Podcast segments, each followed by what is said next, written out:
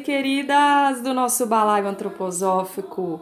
Hoje a nossa convidada é Steph Machado. Ela é uma mãe em tempo integral, é designer de profissão, influenciadora digital no blog Steph Machado, artista, fotógrafa, admiradora do brincar. Uau, quanta coisa essa mulher é! Então, nessa história de admiradora do brincar, ela quer ensinar os adultos a brincarem com seus filhos e construírem vínculos indissolúveis. Esse podcast tá demais, vocês têm que escutar. Agora vou avisar para vocês uma coisa, vocês vão sentir minha falta. Eu não tô nessa conversa porque foi uma conversa feita numa viagem que a Maria fez a São Paulo e ela aproveitou essa oportunidade para conversar então com a Steph. Foi um momento muito rico que infelizmente eu não pude fazer parte, por isso apresento para vocês aqui, dando o ar da minha graça agora no início.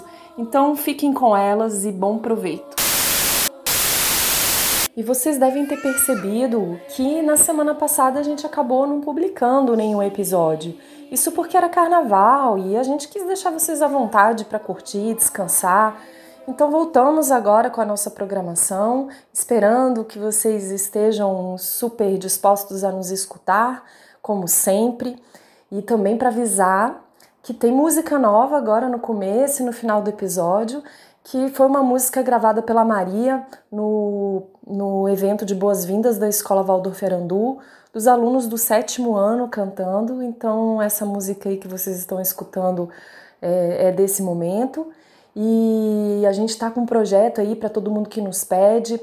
É, para gravar né, as músicas que a gente coloca aí na, na entrada e no, e no final dos, dos nossos podcasts. Quem sabe sai, Vamos ver, é um projeto, a gente está animada com a ideia. Quem sabe não temos uma surpresa até o fim do ano. Aguardem! Sejam bem-vindos a mais um episódio. Esse episódio a Andrea não estará conosco. Infelizmente, ela está na Ilha da Magia, enquanto eu vim para a Selva de Pedra aqui. Estou em São Paulo e hoje com uma convidada super especial que vocês amam, que todo mundo que tem filho conhece.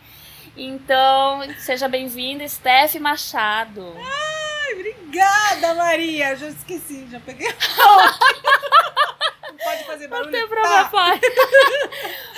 Steph, querida, queria que você contasse como é que começou essa coisa, né? Porque de repente um dia eu tava lá e falei, gente, Steph tem alguma coisa Valdos nessa, né? Um dia eu vi um post seu falando, chegou a testemunho de Jeová Valdos, é. né? Eu achei o massa, eu falei, gente, vou pegar essa gíria pra mim. que será? Eu falei, será que é porque o filho dela estuda e tempos depois, quando a gente gravou o podcast com Daniel Oller, que estudou na Micael, eu falei para ele: "Ah, tem alguém que trabalha com brincadeiras, que é blogueira. Ele falou, quem? Estefania? Eu, não, a Steph, não, é a Estefania, ela estudou comigo. Eu falei, ah, ela falou, adoro ela. ela estudou comigo, uma querida. E aí, de repente, tudo foi ligado, né? Ela não foi só mãe Waldorf, como também aluna, né? É... Eu queria que tu contasse um pouquinho como é que começou, onde nasceu essa experiência da escola com você. Olha, eu sou. A primeira escola que eu fui na vida foi Waldorf, foi a Micael. E meus pais, eles praticamente ajudaram a fundar a Micael. É, recentemente teve até tem um livro dos 40 anos da Micael. Você pode dar um zoom eu estou lá carregando a cadeirinha. Acho que era inauguração de um prédio, uma coisa, porque eu tenho 42 anos, a escola tem 40 anos. E aí. Ah a gente tava. Eu, a gente nasceu com a Micael ali, né? A Micael nasceu com a gente tal. Meus pais super engajados, pais freaks e tal, procurando uma coisa nova para os filhos. E somos em cinco lá em casa. A gente morava lá pertinho. E, bom, começamos ali, na Micael, todos os cinco.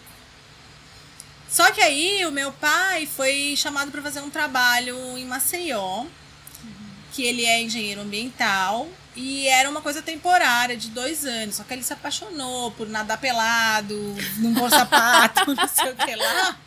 Criar as crianças soltas sem a unha do dedão, sabe? Falou, não, a gente vai ficar mais que dois anos aqui. E aí os, esses dois anos viraram sete anos. Nossa. E a gente cresceu lá, lá não tinha escola Waldorf. Só que minha mãe como ela era muito já interessada na pedagogia, ela fez o seminário. Ela fez a formação, não para ser professora. Minha mãe é, fez ciências sociais, mas ela quis fazer para saber o que é que estavam falando para os filhos, sabe? Sim. Para entender, né? Entender o que estava acontecendo e também para levar aquilo tudo para além da escola, né? Para ter aquela vida, Valdo. Uhum.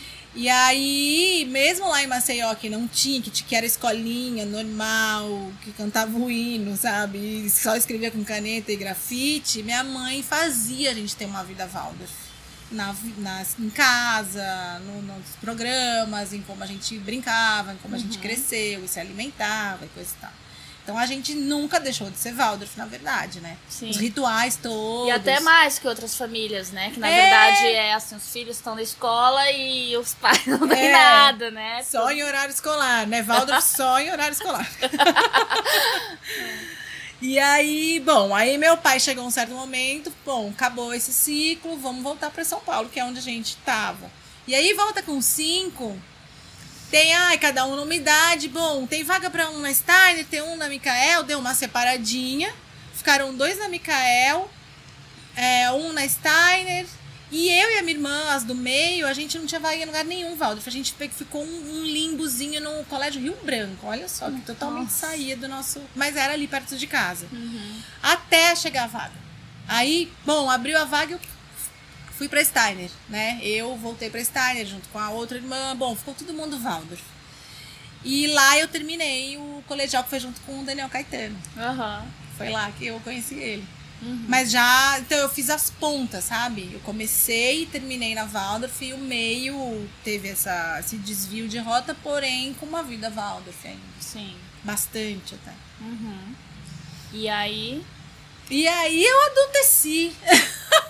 quando tu, tu acha assim que tu a, quando tu escolheu tua profissão, chegou esse momento de finalizar que tu tinha que escolher sua profissão ou ir para a universidade? Como foram essas tuas escolhas? Foram norteadas pelo por essa trajetória que tu teve ao longo da vida? Então, sim, é, é, é difícil entender o que como seria se não tivesse sido, sabe? Mas eu sempre fui uma pessoa que adorei fazer coisas manuais, sempre tive talento para desenhar, para pintar, uma coordenaçãozinha ali. As minhas irmãs também, uma nem tanto, mas a outra sim. Desculpa, Cata. mas é, eu tinha, assim, uma coisa artística forte. Minha mãe fala, eu tava desde pequena diagramando sem saber, sabe? Fazendo, inventando livrinhos, revistinhas, não sei o quê. E, e aí, o colegial na Steiner é uma coisa muito rica. Assim, você faz de tudo. Tudo, tudo, tudo, tudo. Você faz machetaria, você faz litogravura, você lapida uma pedra, você faz um anel que você usa no seu dedo, você faz uma, um cabide de metal, você solda, você taca fogo, você faz marcenaria, você faz tudo. Então, assim, é um prato cheio para quem já tem aquele pezinho nas artes, né?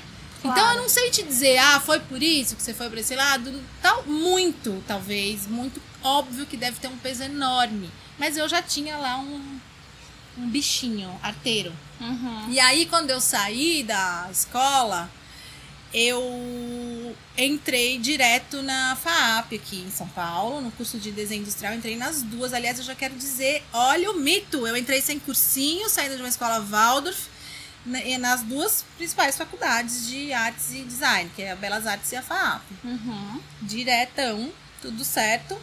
Porque tem isso, né? Uma das coisas que eu mais escuto como ex-aluna é: ah, mas é muito fraca, não prepara pra vida real, coisa e tal. E eu entrei nas- nessas duas faculdades. Na verdade, era meio incerto o que, que era a faculdade de. chamava desenho industrial na época. Sim. Não tinha nada de indústria, mas. É, na, na UNB Mas também é- era desenho industrial. Eu sempre fiquei assim, o que será que, que, que é? é isso, que né? é Será que a gente desenha. Eu 18 pensava, será que a anos. gente projeta máquinas? Eu achava que era alguma coisa assim né? também, né? Eu, eu também pensava. Mas aí eu dei uma visitada e eu tinha na minha cabeça que era alguma coisa entre artes plásticas, mas não era publicidade. Mas então o que que era? Aí eu achei que esse era o caminho do meio. Uhum. E fui pra esse. Só que aí, muito bem, você faz uma faculdade padrão, né? Também cheia de oficinas e habilidades, envolve um monte de coisa. Eu fiz programação visual, né? Porque tem uma hora que divide projeto de produto, programação visual. Uhum. Aí eu fiquei na programação visual. O que, que eu saí? Eu saí uma pessoa que fazia identidade visual, marca, site, diagramação, padrão, designer Sim. padrão, né? Uhum.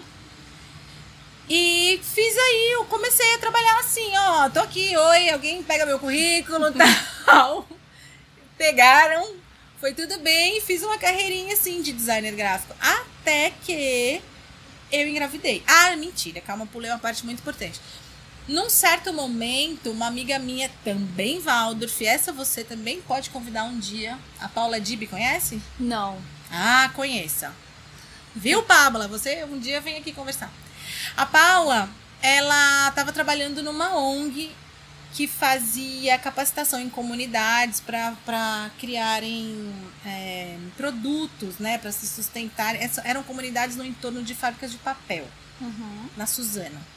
E aí ela falou: Olha, vamos, o que, que a gente tem que fazer? A gente viaja para os Cafundó da Bahia, a gente conversa, interage, passa o dia com eles, vê, cata casca de árvore, cata é, raiz e coisa e tal, junta com os insumos lá da, da fábrica e cria uma coisa para eles ganharem dinheiro, fazer uma cooperativa. Aí falei, nossa, que legal, que sonho, vou para esse lugar com você e tal. Comecei a fazer isso com ela. E aí eu engravidei. Aí, quando eu engravidei, que isso também é uma tônica muito forte na minha história, porque eu tem, tive muito problema para engravidar, muita dificuldade para engravidar. Tenho vários, aquela lista, o checklist de todos os problemas de infertilidade tipo endometriose, não sei o que, uma trompação, lá, lá, lá. Mas tudo bem, engravidei do Theo. E aí, eu, na hora a médica disse, é, é um pouco arriscado você ficar tanto, tanto avião, tanta bateção, é, estrada de terra, lugares que não tem, não pega celular. A gente ia para uns lugares muito roots, assim. Uhum. E aí ela falou: dá uma maneirada, assim, tenta fazer essa parte aqui em São Paulo, na sua casa, tenta fazer uma troca. Aí eu fiz uma combinação com elas que eu ia fazer essa parte mais gráfica e não tanto no campo. Sim. E aí aconteceu isso. Fiquei aqui. Muito bem. Aí o Theo nasceu. E eu tinha 29 anos, meu filho tem 12 anos hoje em dia. E eu pensei, eu vou ficar com esse menino, eu não vou amamentar aqueles meses, sair correndo e voltar para um estúdio de design gráfico de novo, uhum. né? Aí eu falei, não, eu quero amamentar, eu quero estar junto, quero que ele crescer, eu posso fazer frila. Aí uhum. eu comecei a fazer uns frilas de casa, coisa e tal. E, e só que teve uma, um momento, assim, quando ele tinha 11 meses, que me deu um ciricutico muito grande, que dá em toda mãe, eu acho, né? Posso dizer, acho que 99%. Que é a, a solidão materna. Oh. Aquela loucura, você uhum. fala assim, meu, você só, só anda perambulando de pijama, sabe? Não fala com adulto, não sabe o que tá acontecendo no mundo. Tá de coque. Tá, de, coque, com olheiras é, só escova o dente por, a, por atenção ao próximo. Materna, é, a bolha materna. a bolha total. E aí me deu isso, falei, ai não, pelo amor de Jesus, eu preciso ver gente. Aí eu lembro também, eu botei naqueles. Nossa, na época tinha aqueles. Como é que chama? Cato, aqueles sites de, de currículo, uhum. sabe?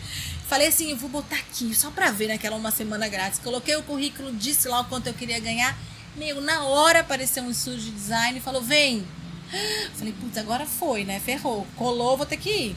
Uhum. Aí eu fui, eu tava com essa saudade, sabe? De ter horário, de voltar. E aí o que aconteceu? Que com 11 meses eu enfiei o menino numa, numa creche, num berçário, que o menino ficava 12 horas por dia lá. Uhum. 12 horas. Eu deixava ele às 7 e voltava às 7. Era a coisa mais. O bichinho nem andava, se arrastando chorava na ida, chorava na volta. Eu falei, meu Deus do céu. E eu, sei lá, em nome de alguma coisa que ele não estava entendendo. Até que ele pegou uma otite muito forte, que é uma que eu já esqueci o nome, mas que dá uma. uma nossa, é horrível, meu alien. Parece que deforma aqui atrás da orelha, sabe? Nossa. É uma coisa horrorosa. E ele teve que ser internado às pressas. E aí eu me vi lá com ele, o bichinho se arrastando com o soro, com acesso assim na veia, e eu falava, meu Deus, eu tô muito louca de estar aqui pensando no que, que eu vou falar pra chefa, porque dane-se, né? Vou ficar com meu filho. Eu, não, eu tava assim, sem, sem, sem a perspectiva certa. Aí eu, eu liguei pra ela e falei assim, ó, oh, desculpa, eu acho que eu tô. Eu fui precipitada, eu não vou ficar nesse trabalho. Aí eu durei lá uns meses e fui embora e falei, Theo, agora sou eu e você? pra, aquele, aquela mebinha. Falei, sou eu e você, a gente vai ter que se entender aqui. e aí eu comecei, frila, frila, vem até nós os frilas. E aí eu na minha casa, a criança se arrastando, puxando fio de computador, e eu ó, venho aqui entregando negocinho, distraindo, sabe? Uhum. E aí eu falei, bom, eu vou trazer ele pro meu universo. Comecei a colocar nele papel, tinta, tecido, sei lá o quê. E eu pensei também, eu falei, pô, eu tô aqui só. A solidão continuava, né? Afinal de contas, eu voltei para casa, mas não trabalhava mais de pijama, mas estava em casa. Aí eu falei, bom, estamos aqui. Eu fiz um freela que eu ganhei como permuta uma câmera com umas lentes. Nossa! Eu falei, olha, eu vou ficar fazendo fotos do Theo agora. Então uhum. aí eu comecei, olha, fotos boas, vou postar nas redes as, as coisas que eu tô inventando para entreter ele. Uhum.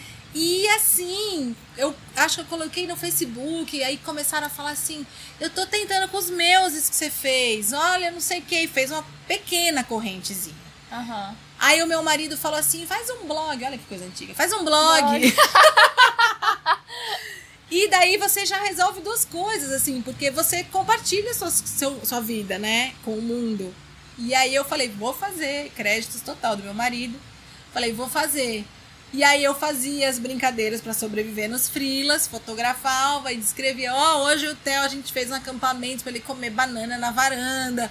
E aí eu fiz um não sei o que com fita crepe no chão. E né, isso ele muito pequenininho, tipo menos de dois anos, assim. Nossa. E sempre uma brincadeira da vez com o que tinha.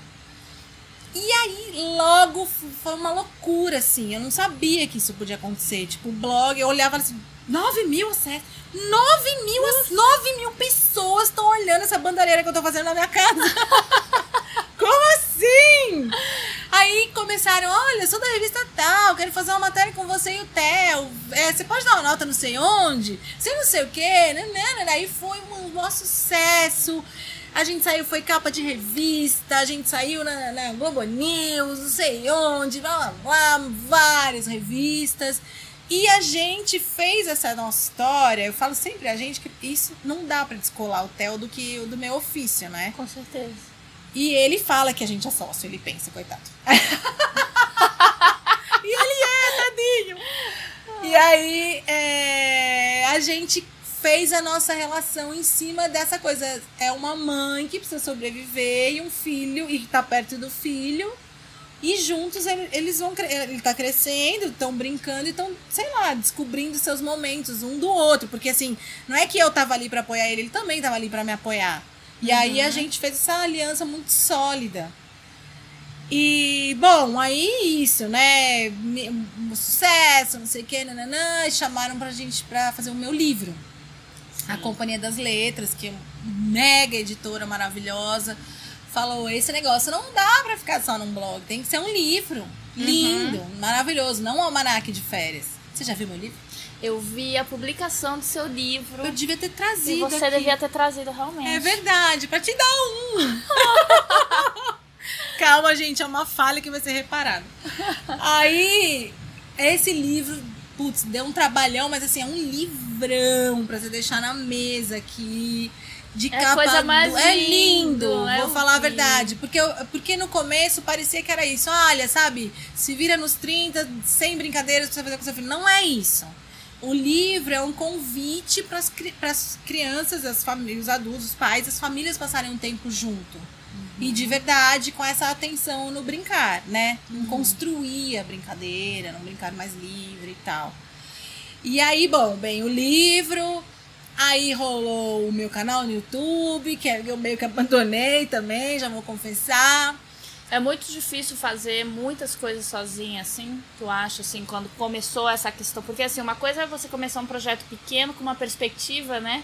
Não tão grande. Quando aquilo perde o controle, de repente tu se vê fazendo várias coisas. Já vê aquela coisa de meme, né? Quando tu começa, né? Sim. O cameraman, não sei uhum. a protagonista, tudo você, assim. Total, né? É, banda de um homem só. é, total. Não, é difícil pra caramba. E ainda mais pra mim, a gente tava falando isso aqui antes de ligar o microfone, que eu não sei me definir. Você fala assim, porque você é designer? É, mas é muito pouco você falar que eu sou designer, porque eu sei fazer tanta coisa. Esse é o tipo da pergunta que eu sempre fujo na festinha. Quando a pessoa fala que eu desconhecido, o que, que você faz? Eu não hum, vou fazer xixi, já vi. eu tenho muita dificuldade de definir, porque daí eu fotografo, eu escrevo, eu faço cenografia, eu ilustro, eu faço os brinquedos, eu dou palestra, eu dou workshop, eu tenho um curso online, eu tenho meu livro, eu não sei dizer. E isso é muito difícil explicar. É, eu me sinto igual. É? Eu compartilho desse sentimento. Né? Porque é. é- Aí as, as pessoas, eu acho que elas esperam às vezes ouvir assim bem, né? Eu sou engenheira ambiental, eu sou É. engenheira civil, eu sou arquiteta, né? Mas eu não faço só isso. Eu fiz a faculdade de artes e tudo evoluiu para tantas outras questões que eu também, eu fico até, eu mudo, eu falo, mas e você? Conta, de mais você. de você. eu não, eu vou fazer xixi. eu, hum, peraí que eu já venho. Mas você é sua mãe? Também tem essa. Também, é, você é só. É verdade, tem essa, hein? Tem essa. Hum, Ah, que só, legal. Você mãe, brinca com é seu muito filho, bom. mas é só isso? Ah, pois é! Gente, uma vez que me perguntaram assim, mas você gosta mesmo de brincar ou é só pra foto?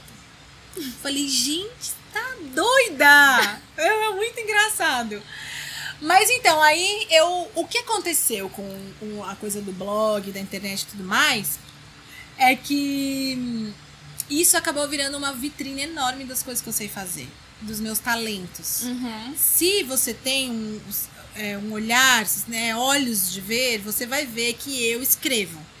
Você vai ver que eu sou a pessoa. Eu não digo isso lá, mas a pessoa, que já aconteceu mil vezes, chega pra mim, Steph, já que você fez isso, você pode fazer chouriço no meu cenário de publicidade. Ou já que você, vendo essas fotos do teu filho, eu acho que você fotogra- fotografaria um edital de moda, um editorial de moda pra criança. E nisso as pessoas foram me chamando, eu não anunciei nada. Eu comecei Sim. a fazer todas essas coisas, sabe? As coisas foram chegando até você É. de diversas maneiras, né? Diversas ofertas. É. E também tem muito disso, assim, né? É, no mundo como o Instagram hoje em dia, onde a pessoa tira uma selfie, que eu já vi vários, vários momentos assim, a pessoa tá tipo, sorrindo, terminou, Desfaz aquela boca, né? desfaz, né? Tipo, continua. então, assim, eu acho que, que, que as pessoas se perguntam também, será que ela é assim mesmo? Empolgadaça? E tem essa relação legal com o filho? com- já, já devem ter te falado. né? Sim, Feito devem. saber, né? sim, devem. E assim, eu não posso advogar em meu nome, mas eu já vi várias pessoas fazendo stories ou, e vídeos falando assim: eu fui no workshop da Steph e ela é, é assim. Ela é. Não tô dizendo porque também eu podia estar fingindo lá no workshop, né? Aham. Pode ser. Mas todo mundo fala, assim, os meus amigos falam, falam isso. Eu pareço criança, assim, eu tô sempre brincando, não só com o Theo, né? Eu sou uma pessoa brincante, assim, eu sou uma pessoa zoeira, debochada. Eu Acho que o melhor post que rolou em identificação foi nas épocas dos nossos aniversários, que somos sagitarianas ambas, né? Melhor descoberta. Porque eu amo fazer aniversário também. E Nossa, quando eu vi teu é? post, eu falei, cara, sou eu, total! Anunciando pra todo Oi, mundo que o aniversário. Dá parabéns? Não, então, e eu, uma amiga de infância, a gente tem uma coisa, ela também é sagitariana, tá? Então, É. assim, o que a gente aprendeu com a vida é que quando chega o mês de novembro, a gente começa a celebrar em todos os dias, em todas. Ah, esse mês do meu aniversário. Aí, como não dá nunca pra juntar todo mundo, né? Até porque as pessoas às vezes também não, não vão uma com a outra. E Sim. sagitariano tende a fazer amizade com Deus e o mundo. Sim. Então eu vou reunindo os grupinhos, assim, ao longo do mês. assim. Aí quando vai chegando a semana do meu aniversário, é todo dia uma coisa. assim. Pois todo é. dia. Ou uma sessão de filme. Eu me, eu me premio, assim, sozinha, sabe? Jura, mas eu faço isso o ano inteiro. Não, mas o aniversário é uma Não, coisa. eu assim, sei, tipo, eu sinto ah, a vibração, eu sinto, eu sinto mais em dezembro. Não sei se é porque o meu é em Sim. dezembro, mas Aham. assim, essa reta final, né, Uhum. do ano, ela tem uma, uma solaridade, uma, ah, uma, uma ferveção de festa, assim, eu acho. Eu já tenho isso, naturalmente. Sim. Qualquer meio motivo que você me der, eu já quero chamar todo mundo na minha casa. Qualquer. Fala, vem, gente, todo mundo sabe disso. Eu sou sempre aquela embaixadora do Réveillon, a pessoa que, que, que combina, que fala, vem, já comprei ingresso pra você, você nem sabia, mas já comprei. você tá inscrita. E na escola, como é que é a tua relação como mãe, assim? Conta um pouco, assim, como é que foi essa entrada pro mundo como mãe? Ah, agora meu filho vai ser Waldorf, Tá eu bom. quero isso pra ele. Muito bem, esse é uma, uma- um tema muito legal porque é muito diferente você ser ter, ter sido uma criança Waldorf e ser uma mãe ou pai Waldorf, porque isso eu escutei o Daniel Caetano falar e você falou aqui um pouquinho, tipo, ah, é, eu fui, me- é, quando você descobriu o Waldorf, né, que você foi, procurou, pesquisou, estudou. A gente lá, aluno, a gente não faz nada disso, a gente só vive Uhum. a Waldorfice. A gente não sabe o que tá acontecendo. Né? Só que tá acontecendo, tá entrando, entrando nos poros, na, no corpo no cabeludo, na unha, na mão. Então você tá, tipo, impregnada, mas não sabe por quê. Não tem teoria nenhuma. E quando você é mãe, você. Várias coisas fazem sentido, né? Fichas caem assim o tempo inteiro. Nossa, é pra, era por isso que tinha tabuada de grão de bico? Eu não tava entendendo. Por quê? E eu lá com o meu saquinho grande de bico. Agora eu tô vendo o Theo fazendo dele com milho, sabe? Você faz aqueles links, as sinapses. Eu falo, nossa! E, né, as reuniões, todas as explicações. Só que tem uma coisa, assim, eu percebo isso com outras, outros pais que foram alunos. A gente tende a ser os pais mais pilantras da escola. Que assim, porque como a gente já viveu, a gente não é tão caxias, vamos dizer assim. Uhum. Porque as pessoas que não foram Waldorfs, eu escuto isso muito de amigos. Falam, "Ai, como eu queria ter estudado nessa escola. E eu não vou estudar, mas eu vou botar meu filho. Eu não estudei, mas eu vou botar meu filho, sabe? Uhum. E aí quer se realizar pelo, Pelo filho. filho. Uhum. E aí eu falo, puta, eu já vi isso tudo, não sei o que e tal. E sabe que naquela pessoa é, que tá, que, né, ela não. Eu nunca me ofereço pra ser representante de nada. Eu sou sempre a mais safada. Eu, e assim, eu percebo que isso é uma característica do, que, do ex-aluno Waldorf, que Uhum. virou pai e mãe. Então é engraçado, assim, porque eu sei, as pessoas estão lá se matando, quero fazer meu curso da palestra, não sei o que, não sei o que lá. Olha, gente, eu assim, aí eu rio, assim, falei, meu, eu vou esperar, vou ser a última da fila. Mas eu vou chegar e falar, calma, vai dar tudo certo. Olha aqui a cera de abelha, olha não sei o que, rala assim, rala assado. No fim, vela. tudo dá certo. Tudo dá certo, mas é uma relação diferente, eu acho. Eu acho não, certeza. Se uma pessoa que não foi aluno e chega agora, né, com o filho lá, pra quem foi aluno e tá replicando aquela, né, tá revivendo tudo de novo, é muito gostoso. Uhum. É muito legal, muito legal. E isso, né, você começa a entender aquilo que você viveu. E o Theo, ele foi desde o jardim, primeiro ano? Quando Foi desde o maternal, desde Maternal. os dois anos. Ele é uma criança Waldorf. Nossa. E ele e o Theo é uma criança Waldorf. A gente, a gente não é daqueles super que bota, tranca a TV no armário, sabe? Que tem, né? Você tranca a sua? Não, não.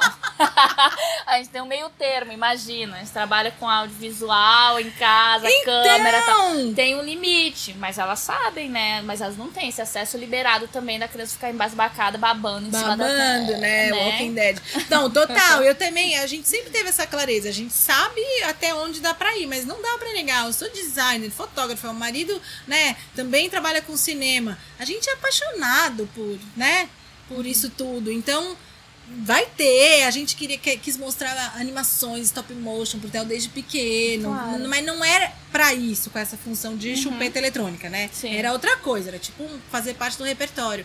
Mas eu lembro quando o Theo tava no maternal, a professora, não sei se tem isso na escola de vocês, ela marca um dia de visitar e almoçar, conhecer a casa, passar o dia inteiro com a criança. No maternal não tem, mas eu acho que é no primeiro ano. acontece. Primeiro? Eu acho que é no primeiro ou jardim, ou algum momento ah, no do jardim. primeiro o Theo também teve, a dona Suzana, é. Mas ele teve bem pequenininho e eu lembro que eu tava conversando assim.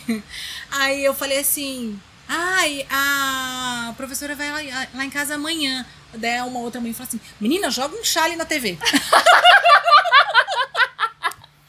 Esconde as câmeras. Eu tava mais preocupada era com o almoço, com purê de mandioquinha, sei lá o que lá. Falei, meu Deus, a gente quer acertar né? Fazer e tal. Não, mas é engraçado porque rola isso, da, Uhum. da- né? A gente tem que cumprir certas coisas e tal.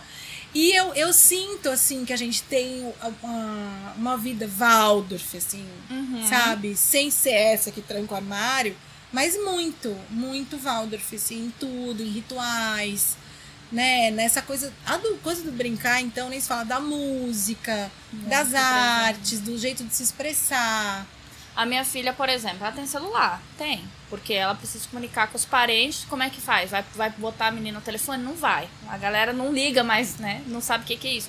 Mas tu vê, ela tava lendo o Rei Nações de Narizinho que tá aqui, que tu ficou encantada, porque achou É. na casa da Bisa agora o tesouro do Monteiro Lobato e tava aí.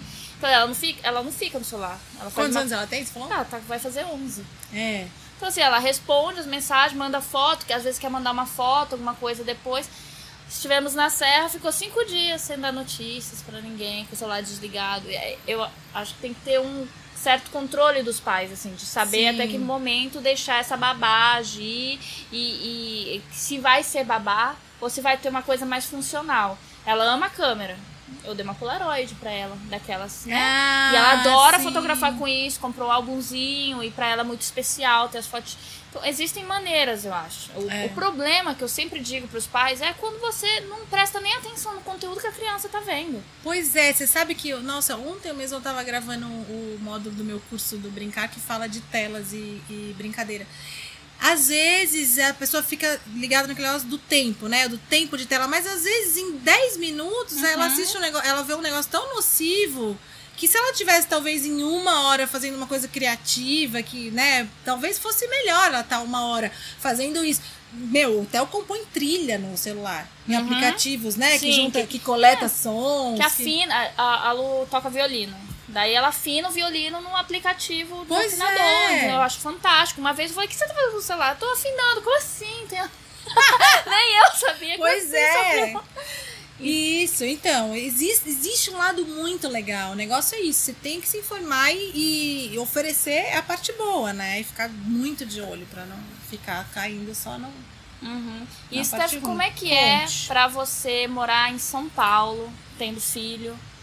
Que a gente sabe que não é fácil morar em cidade grande nesse aspecto. Como é que tu faz assim para ele manter essas relações? Porque o Waldorf tem muito essa co- coisa de comunidade. Eu não sei como funciona a Steiner, a Mikael aqui, se realmente funciona esse núcleo de comunidade, se somos poucos pais, se tua família também colabora muito para estar presente, Sim. os amiguinhos, como é que é? Então, não, aqui é super, super coeso, assim. A comunidade Waldorf, ela realmente. Tanto é que é uma coisa até meio do bairro, sabe? Uhum. A Steiner aqui é na Zona Sul. Era um bairro que tem muita, muito alemão, Uhum. muito europeu. Então você vê muita gente acaba indo pra lá por isso, né? Tipo, ah, é uma escola alemã, então vamos continuar por aqui, tem a ver com a nossa família, ou sei lá. Porque na Alemanha, assim, a mesma escola que no Waldorf tem um pezinho, né, né, né, no, no, Sim. no esquema. E aí, sim, super a gente se encontra muito. É difícil porque eu- a gente mora no outro lado, em Pinheiros, na Zona Oeste. Mas eu falei, meu, eu faço questão que meu filho estude numa escola Waldorf, na Steiner que eu amo, que eu estudei. Eu vou e levo ele todo dia. Agora tem isso, né? Qualquer aniversário, qualquer piquenique, qualquer não sei o que, é lá. Então lá vai, eu atravesso a cidade e faz isso, aquela rede. Pega pra mim, pode dormir na sua casa, descola uma marmita pra amanhã pra mim, sabe? Assim, isso é muito lindo de ver. Porque funciona. Eu tenho umas mães na escola que a gente, sabe, essas satélites que não moram lá Sim. no olho do furacão, Uhum. ela se ajuda, a gente se ajuda muito, mães e pais. Uhum. É, olha, fica agora eu tô pega aqui no serviço, no, no- na filmagem, não sei onde, tem um monte de gente, né? Parece que pai Valdo foi tudo da audiovisual. tô aqui, não sei o que, pelo amor de Deus, é, resgata aí a, a minha filha, a Valentina, porque eu não vou poder. Deixa comigo, você já pega, leva, Já dá leva, banho. dá banho, já é, chega, tá trocada. Devolve alimentada, pernoite. Lá em Floripa também, assim, eu digo, quando me mudei pra lá, eu tava totalmente desacostumada, né? É, chegou uma amiga, também era de Brasília, e falou, bem-vindo à comunidade. Aqui ninguém é daqui, todo mundo se ajuda. E realmente, eu só me senti em casa e comecei a fazer um núcleo de amizade, não me senti mais naquela solidão materna, com três. É, lá, quando eu entrei pra, pra escola Waldorf. É? Que é assim, fulano dorme na casa. É, começaram as verdadeiras amizades, porque até então a minha filha não tinha esse vínculo de amizade forte com ninguém. Porque os pais sempre ocupados, fulaninho tá sempre viajando. É, era só assim, se eu via a família dos amigos no aniversário, e olha lá, porque os aniversários lá em Floripa deixa a criança e vai embora, né? Busca depois. É, era muito, era muito. Conversava 10 minutos ao ano com alguém. Então, assim, é, lá não, chega assim, às vezes chega. Ah, fulano busca tal, você pode dar uma carona pra tal? Aí depois tem a, a de 4 anos que vai almoçar lá em casa, é um pouco. Dorme, já entrega no dia seguinte, já. "Ah, Não, mas aí tinha uma roupa que não servia mais naquela, já pode ficar com ela. Já É, isso, jeito. total. O Theo, quantidade de roupa que ele já herdou, a sapatilha de euritimia, É. que coisa de um pro outro. Pega você. Vai, o, hoje... cante, o cantelê, o, o violino. Não, ó, fulano não quer mais, É. não tá mais usando, desistiu de tocar violino. repassa a flauta, tudo. Isso aí. É, é muito legal. Eu acho que isso é muito real. Muito mesmo. Assim, a gente, os pais, qualquer coisa, tipo isso, uma apresentação de euritmia. A gente, todo mundo entra na. Fica esperando na cantina, toma um café da manhã, conversa. Uhum. Isso não existe nas outras escolas, né? Não, As- os pais, eles nem descem do Nem carro. Desce, carro, pega é. tal, entrega e recolhe. sim. A gente tá lá, a gente abraça a professora, a gente sabe da vida dela, a gente Tá no grupo do envolve. WhatsApp, eu sempre falo, tá É. no grupo do WhatsApp, vai no churrasco, fica bêbado gente. Isso! Isso tudo aí. Não nego nem confirmo. É isso aí. Mas é, mas é, é intenso, é bonito de se ver. Eu acho que pra mim, já tendo passado por algumas cidades e vivenciado outra realidade, foi uma coisa que me acalmou o coração. Porque eu pensava assim, cara, não é possível que a gente seja mãe e não consiga se sentir em casa, assim, conforto, né? Conforto, bem-estar que dá.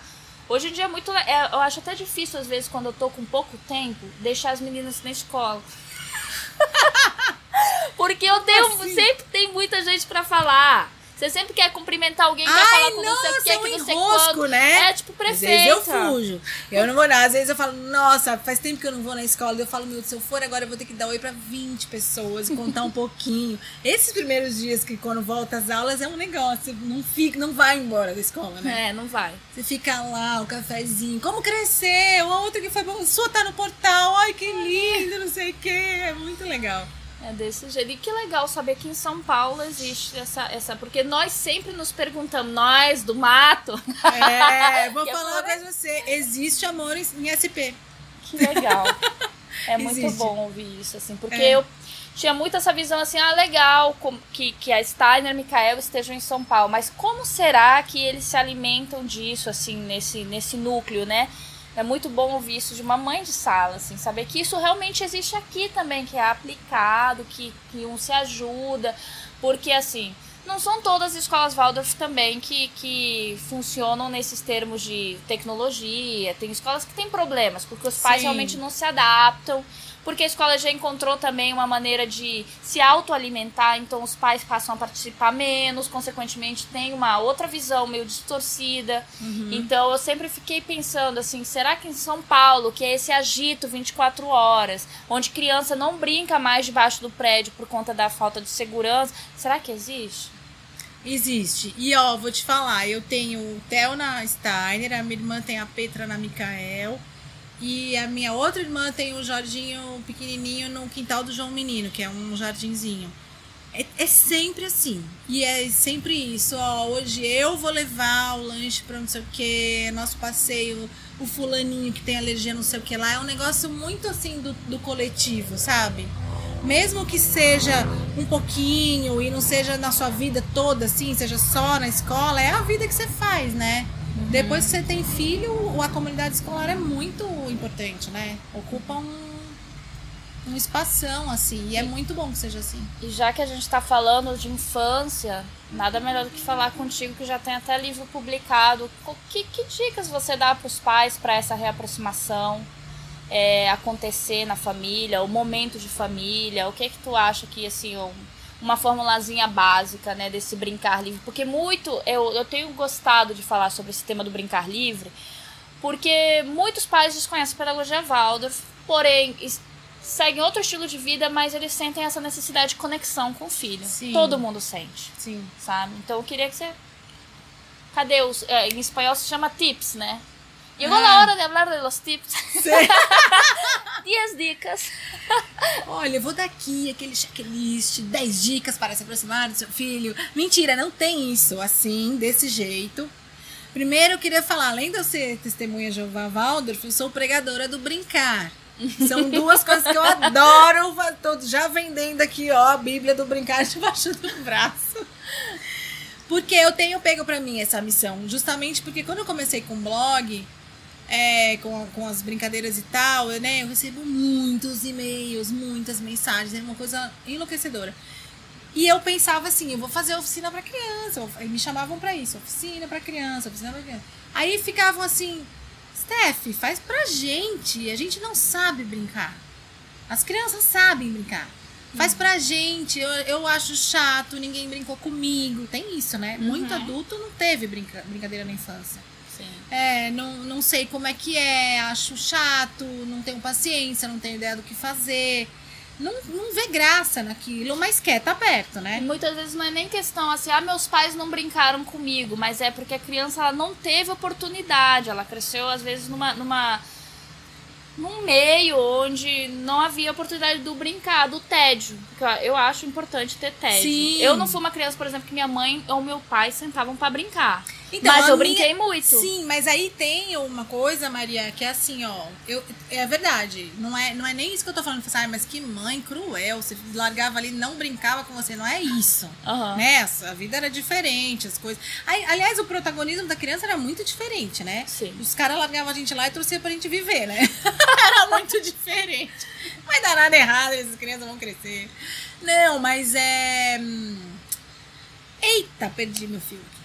Estamos falando sobre os pais que te procuraram. Do- é, então, mas é- ah, então, não é que nem- você falou, não é que nem que eles não querem, não que não queriam, Uhum. não tinham oportunidade. Então, mesmo você, a gente, a minha mãe, e era isso que eu queria falar. Você falou que seus pais não brincavam, né? Meus pais também, não é. Primeiro, cinco filhos. Ah, vai dar aquela atenção um a um. Meu Deus. Não era bem assim. Mas a minha mãe e o meu pai, eles sempre é, propiciavam a brincadeira. Ele, po- a minha mãe podia até não pegar a bonequinha de pano e ficar fazendo assim. Eu tô embalando, viu, gente? Vocês não estão vendo. Mas assim, embalando a bonequinha de pano, Valdo, sem olho. Mas ela sim. a gente só brincou com boneca sem olho, gente. Mas ela sim é, preparava um lugar acolhedor, inspirador, cheio de tecidos. Com isso, com, ah, sei lá, um enchimento para você fazer a boneca, toquinhos, sei lá, para você fazer sei lá o quê. É, sabe? Brinquedos. É, brinquedos não, mas é, elementos que convidassem pra brincadeira livre, né? Uhum. Não assim, tipo, jogar ali um, sei lá, um autorama e sair andando. Não era isso. Apesar que a gente até tinha autorama. Mas é que ia tudo bem. Eu acho que assim, os pais que talvez não brincaram, mas, mas ofereceram esse entorno todo da brincadeira, né? Uhum. Ou, ou um chão com galho, com quintal, né? Nem que não fosse um jardim, mas um quintal para você andar sem sapato, né? Isso daí é. É, é isso que eu, que eu tava tentando falar de, de oferecer. Mas, dicas. Eu acho que é o seguinte. Eu tenho falado muito isso assim. Hoje em dia, quando eu pergunto para os adultos, tá bom, você não sabe brincar, então me conta, por que, que você não brinca com seus filhos? Aí primeiro vem uma coisa assim, ah, é falta de tempo. É falta de tempo, estresse, falta de ideia do que fazer. Tem muita gente que fala assim, ai, meu filho já cresceu, já por isso que eu não brinco, já tem seis. Eu, "Ah!" Olha, vocês nem sabem a lágrima interna que escorre no meu olho quando eu escuto isso. Pô, gente, meu filho tem quase 13, a gente brinca e vai brincar muito mais. Né? E aí eu falo, calma, tudo isso aí é contornável, né? Eu acho que assim a dica é, é uma questão assim, é uma atitude pra vida, é, é uma postura mais entregue, mais brincante. É você também procurar graça na brincadeira pra você. Né? Eu acho que assim, tem um momento que a criança chega e fala assim, mãe, mas eu quero que você brinque de Hot Wheels, sei lá, carrinho comigo. Aí tipo, eu olho e falo, ah, que saco, vou ficar empurrando carrinho aqui e tal. Não, mas aí vai lá na lama e cria um circuito junto com o carrinho, entra com o teu repertório, com uma coisa mais criativa, com uma ideia tua, conta uma coisa da tua infância. Isso é uma coisa que é muito legal. Quando o pai traz uma coisa do repertório dele, da infância, para misturar com o que a criança tá ali, né? Coloca querendo. essa criança que um dia foi para funcionar, né? É. Meio que isso, resgatar esse espírito que às vezes ficou perdido em algum momento. Sim, ela foi a parada, né? Uhum. Ela tá dormindo. E eu tô falando assim pra você essas dicas, porque pra gente é muito óbvio que a gente tá num, num ambiente Waldorf, mas as pessoas para quem eu falo isso, elas nem pensam em levar um carrinho pra lama. Não pensam. Elas, não, na lama, não vamos brincar na lama, vamos brincar no apartamento, olhe lá, sabe? Então é isso, de, de tentar chegar lá, de ficar do mesmo tamanho da criança, sentar no chão. E, e mais, assim, deixar, não, não conduzir nunca, deixar a criança levar você. Uhum. Não interferir, né? É, é um, um, é um momento muito mágico, assim, de criação de códigos entre você e a criança. A criança, ela olha assim, eu vejo isso no olho do Theo quando a gente tá brincando, construindo alguma coisa. Ele olha assim, não fala, tá? Mas ele olha e fala, tipo, você tá vendo o que eu tô vendo? Uhum. Sabe? Você tomou o que eu tomei? Sabe uma coisa assim? É, porque é um portal mágico, é um lugar que você chega. Se você não for de verdade, sem a sua carga, as suas adultices, né? Você não vai chegar lá e não vai ser legal nunca. E essa conexão vai ser, vai ser falsa. Se você fala assim, tá bom, eu vou lá, pega o bonequinho e fica tic tic tic, sabe? Empinando e nananã. Não, não adianta, né? Você não chega ali na, na intimidade da, da criança, que é onde o vínculo acontece de verdade, né? Com certeza.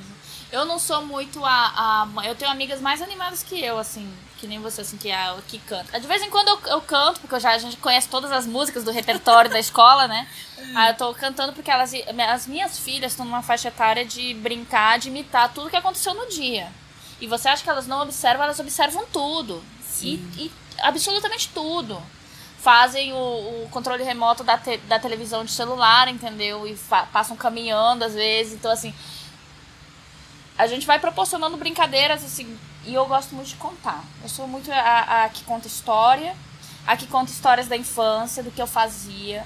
Quando eu vejo que minha filha tá chateada, eu conto algum, alguma. Cara, quando eu tinha cidade aconteceu isso, eu também fiquei chateada.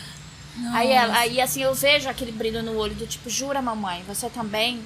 Ou senão, quando, quando eu tinha sua idade, aconteceu isso, eu também sentia vergonha. Não, sério, você também sentia vergonha. É, mas acontece, é normal. E, e eu vejo que isso fortalece muito a autoestima deles. Demais, Sim. assim. Né? Essa coisa de confiança, oh, meus pais também erram, meus pais também passaram por vergonha, se sentiram mal, ficaram tristes, ou fizeram uma besteira grande, porque qualquer coisa mínima, né, às vezes vira um furacão na Sim. cabecinha deles. E com as pequenas eu, eu, eu não trago muito essa coisa do, do brincar, mas eu ofereço, né? De vez em quando eu deixo, eu faço aquela rotatividade de brinquedos, sabe? Eu não sou a mãe que deixa tudo exposto pra eles. Sei. Aparece. No dia anterior, eu sou aquela sistemática que no dia anterior eu falo, ah tá, já brincaram demais com isso, estão brincando, estão brigando por isso, eu escondo. Coloco Traz outra coisa. no- É. E aí elas acham mágico acordar e ter. Porque elas têm um quarto de brincar, né? Apesar que elas brincam pela casa inteira, mas enfim, um lugar onde elas têm as coisas dela, elas sabem. É, apareceu algo e de repente aquele, aquele aquelas madeirinhas, aquela coisa que surgiu ali vira o centro das brincadeiras novas, assim, eu vejo elas se renovando, né? E também não tento muito acalmar, apaziguar brigas nem nada, porque eu acho que faz parte também do crescer entre irmãos, entendeu? Sim. Elas se entendem. Eu acho que quando a gente interfere, óbvio que eu vou interferir se rolar uma pedrada na É, Né? não vale arrancar o olho do já- amiguinho. Mas muitas vezes eu percebo que as crianças se entendem. Às vezes a gente, Sim. isso, isso é uma coisa muito de parquinho. Parquinho tem isso, da mãe querer, né? Empresta! Você tem que. Não, Tipo, gente. empurra, né? Né? Não pode empurrar o amiguinho. Não, gente, eles se entendem. Eles têm um sistema, assim, tão adorável que eu fico admirada, que, que tem uma pureza ali E, acontecendo. e, e né? funciona, né? Sim. Eu nem ligo, fico batendo papo, assim, de vez em quando, ah, fulano, vai lá resolver. Se eu vejo que é algo grave, eu interfiro, né? Mas nunca aconteceu, graças a Deus. É, mas eu tenho. O Theo é filho único, né? Eu não tenho esse específico laboratório, mas ele tem umas primas que são meio irmãs, assim, que, nossa, é um arranca é um amor com arranca-rabo, assim. Uhum. Que é mais ou menos, eu imagino que seja assim. Eu, eu viro pro ladinho e falo, hum, vamos esperar que, que eles vão fazer ali. E daqui a pouco já estão se beijando de novo, escalando um cucuruto do outro. Sim, e o contato com a natureza, Steph, tu, tu mantém assim dentro da sua rotina? Menina, na... isso sim é difícil, hein? Aqui em São Paulo é bem difícil. É, nosso prédio, eu moro em prédio, tem lá um térreo, não dá para chamar de jardim. Tem um térreo com uma, sei lá, uma jabuticabeira, um pé de romã, uma área micra, assim, com uma graminha, uma piscina. Isso não dá pra chamar de natureza, né? Uhum. Mas a gente faz o quê? O meu, meus pais moram na Granja Viana aqui, você conhece? Não, eu tava falando, a, a moça que ia gravar comigo o podcast, aliás, gravarei na sequência. ela acabou de se mudar pra lá na Granja Viana. E ela estava me contando justamente por áudio que ela não ia poder vir porque mudou e tá nessa loucura de ajeitar a casa. Eu falei, que louca, ela queria que eu que gravar no meio da mudança. É. Eu não tenho nem é. cabeça. Pra... eu me perdia nas caixas ali quando eu mudei de casa. E aí ela tava falando pra mim que era uma região deliciosa, porque tinha mais, era um pouco mais afastada da cidade, é, né? A granja tem uma coisa assim, sabe, meio bucólica, ainda passa uma vaquinha de vez em quando, se ah. você der ah. sorte na rua. Não é que é uma roça, sabe? Uhum. Mas assim, tá do lado de São Paulo, mas é, não é isso aqui, né? Uhum. Eu tô do lado do Teodoro Sampaio, eu tô em Pinheiros, eu tô assim, nos bares, na, na, na camelô. Eu amo, pra falar a verdade pra você, eu amo essa fervura. Mas é, eu também tô num, num lugar confortável que meus pais moram na granja, a gente tá lá todo domingo, santo domingo. Os uhum. pais do meu marido moram no Alto de Pinheiros também, com uma casa cheia de planta, piscina e, ah, né, que você pode dar umas voltas de bike no, no quarteirão. Uhum. E a gente sempre que dá é isso, vai pro sítio, vai pra praia, é o que dá. E assim, pracinha, né?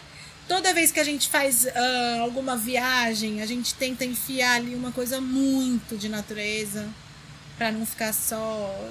Não é só, nossas viagens são super legais, mas assim, a gente, por exemplo, estava estudando o Império Romano na escola, né? Uhum. No sexto ano, que é muito importante.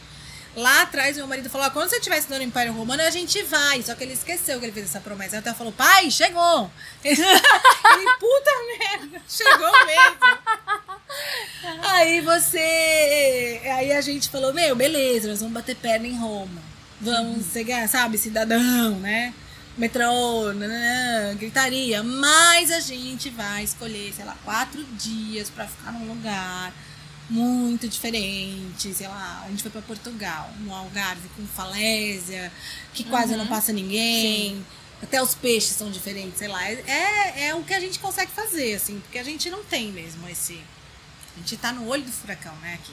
É, mas ao mesmo tempo que eu penso assim em São Paulo, todo mundo, as famosas salvas de pedra, mas ela oferece também eu, no aspecto cultural para uma criança eu acho que é muito rico. Muito. A minha filha adora vir para cá. Ama porque ela sabe que vai ver as exposições que não tem Floripa. A gente tá no meio do mato com natureza dorme com o barulho do mar. É, é, é, uma, é normal para elas essa rotina de casa Sim. escola praia lagoa, cachoeira. Isso virou normal. Para elas, o incomum que elas querem é esses é prédios, aqui, né? essa fumaça. Mas a minha filha já fala: sabia que morar 30 anos em São Paulo equivale a ter um pulmão de fumante? Ai, Maria, eu não queria ter sabido disso, não. eu nunca fumei. Aí, mas ela já traz essas informações. Eu falo, gente, onde é que essa menina ouviu isso, né? É, ela é a bicho mesma, solto. Filha. Pois é. é. Mas aí ela fica antenada, ela fica assim, pasma com, com os murais de prédios e essa ah, coisa é da exposição, demais. né? Eles gostam disso. E a, pra mim é diferente, eu gosto de alternar. Eu digo que eu sou bicho do mato. Eu hoje em dia não me imagino mais morando assim em São Paulo, cidade grande, assim, sabe? Cogitei em alguns momentos voltar para Lima, né? Vou para Lima. Mas, cara, com criança pequena, acho que estamos ah, ótimo onde estamos. Tá maravilhoso, tá tranquilo e é isso. Mas quando esse espírito meu grita, Maria Cláudia! Eu falo e chama, né? Sim, sim. Eu preciso. Imagina, meus amigos, a maioria mora aqui.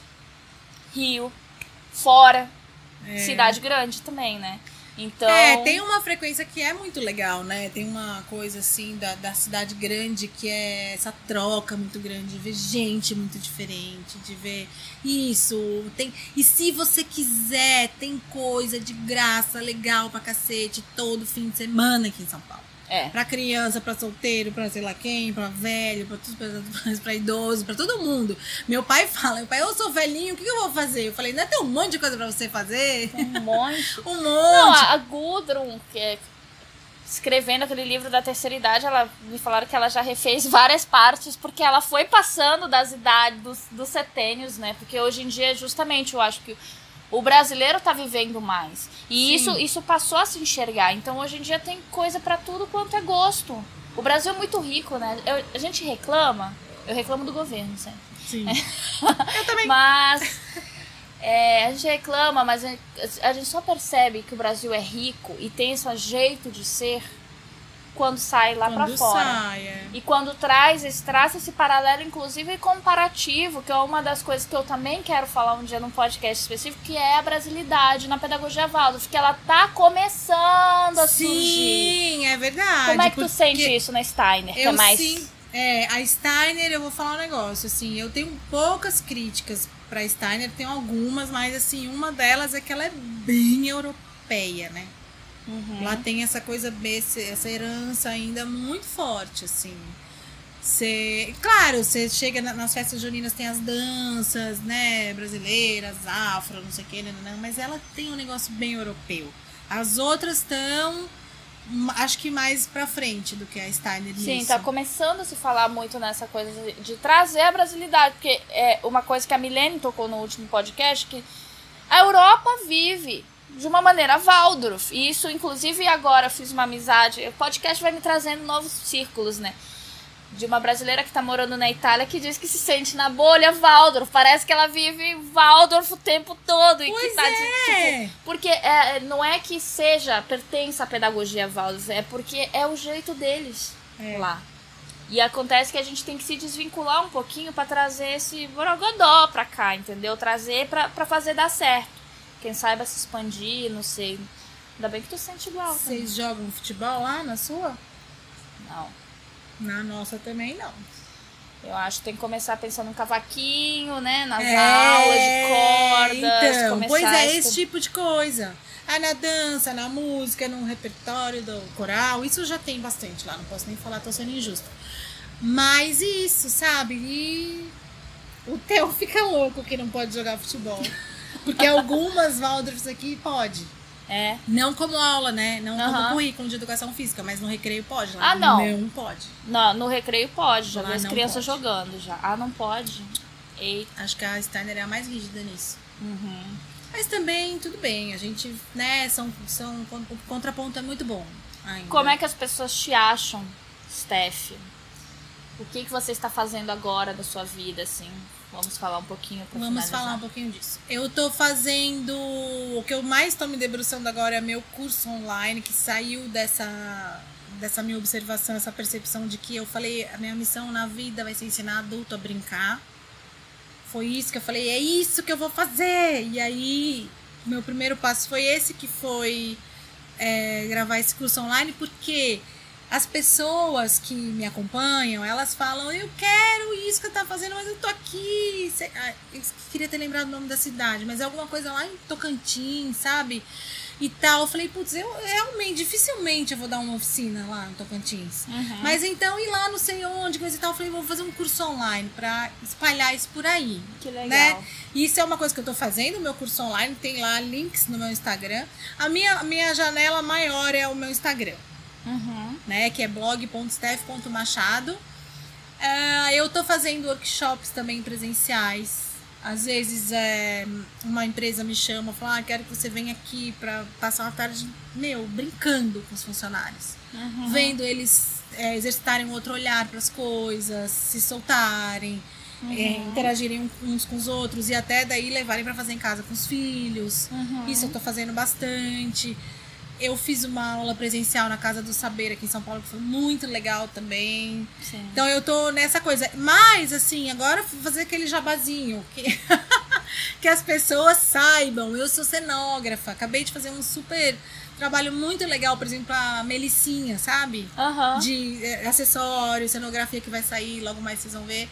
Eu faço isso, eu faço fotos, eu faço conteúdo, né? Conteúdo pago. É, As mesmas brincadeiras que eu faço lá no meu Instagram, por exemplo, chega uma marca pra mim e fala: faz umas brincadeiras com a minha embalagem, ou falando tal coisa, sabe?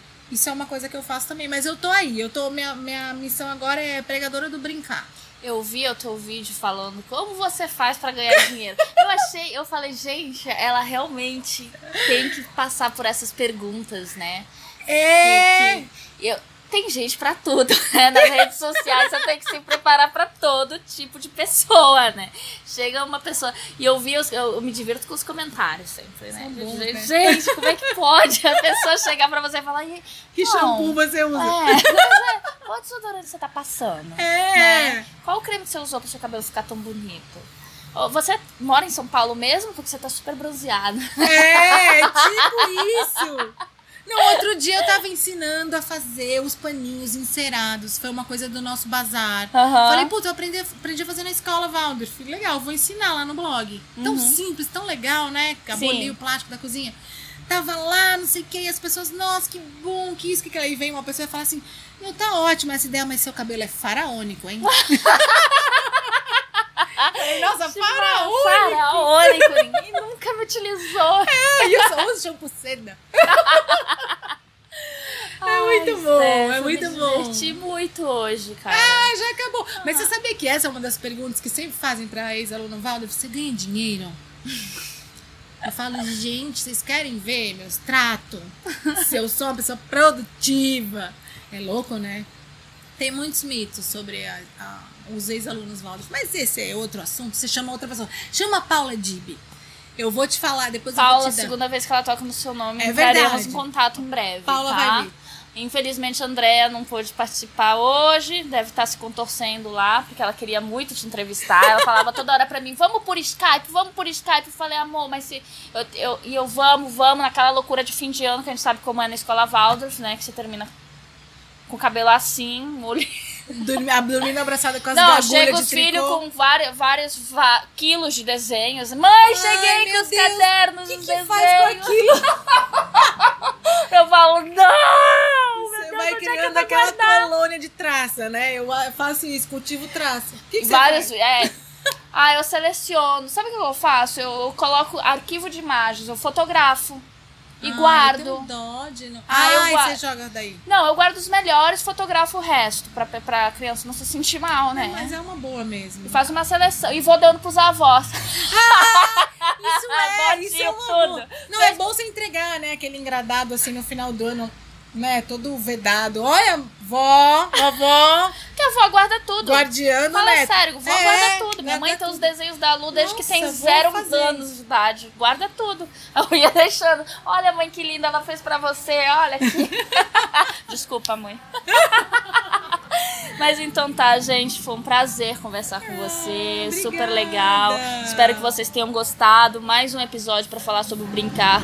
Nós do Balaio temos muito essa questão com brincar, ajudar vocês a brincar, a, a desenvolver esse contato com a natureza, a estar sempre pre- mais presente, menos tecnologia, né? Uma coisa não anula a outra, tá? Você pode continuar fotografando seu filho, mas não deixe de brincar com eles. Tá bom, gente? Obrigada. Obrigada. Tava dormindo, o Diz se levanta, povo, o cativeiro já acabou.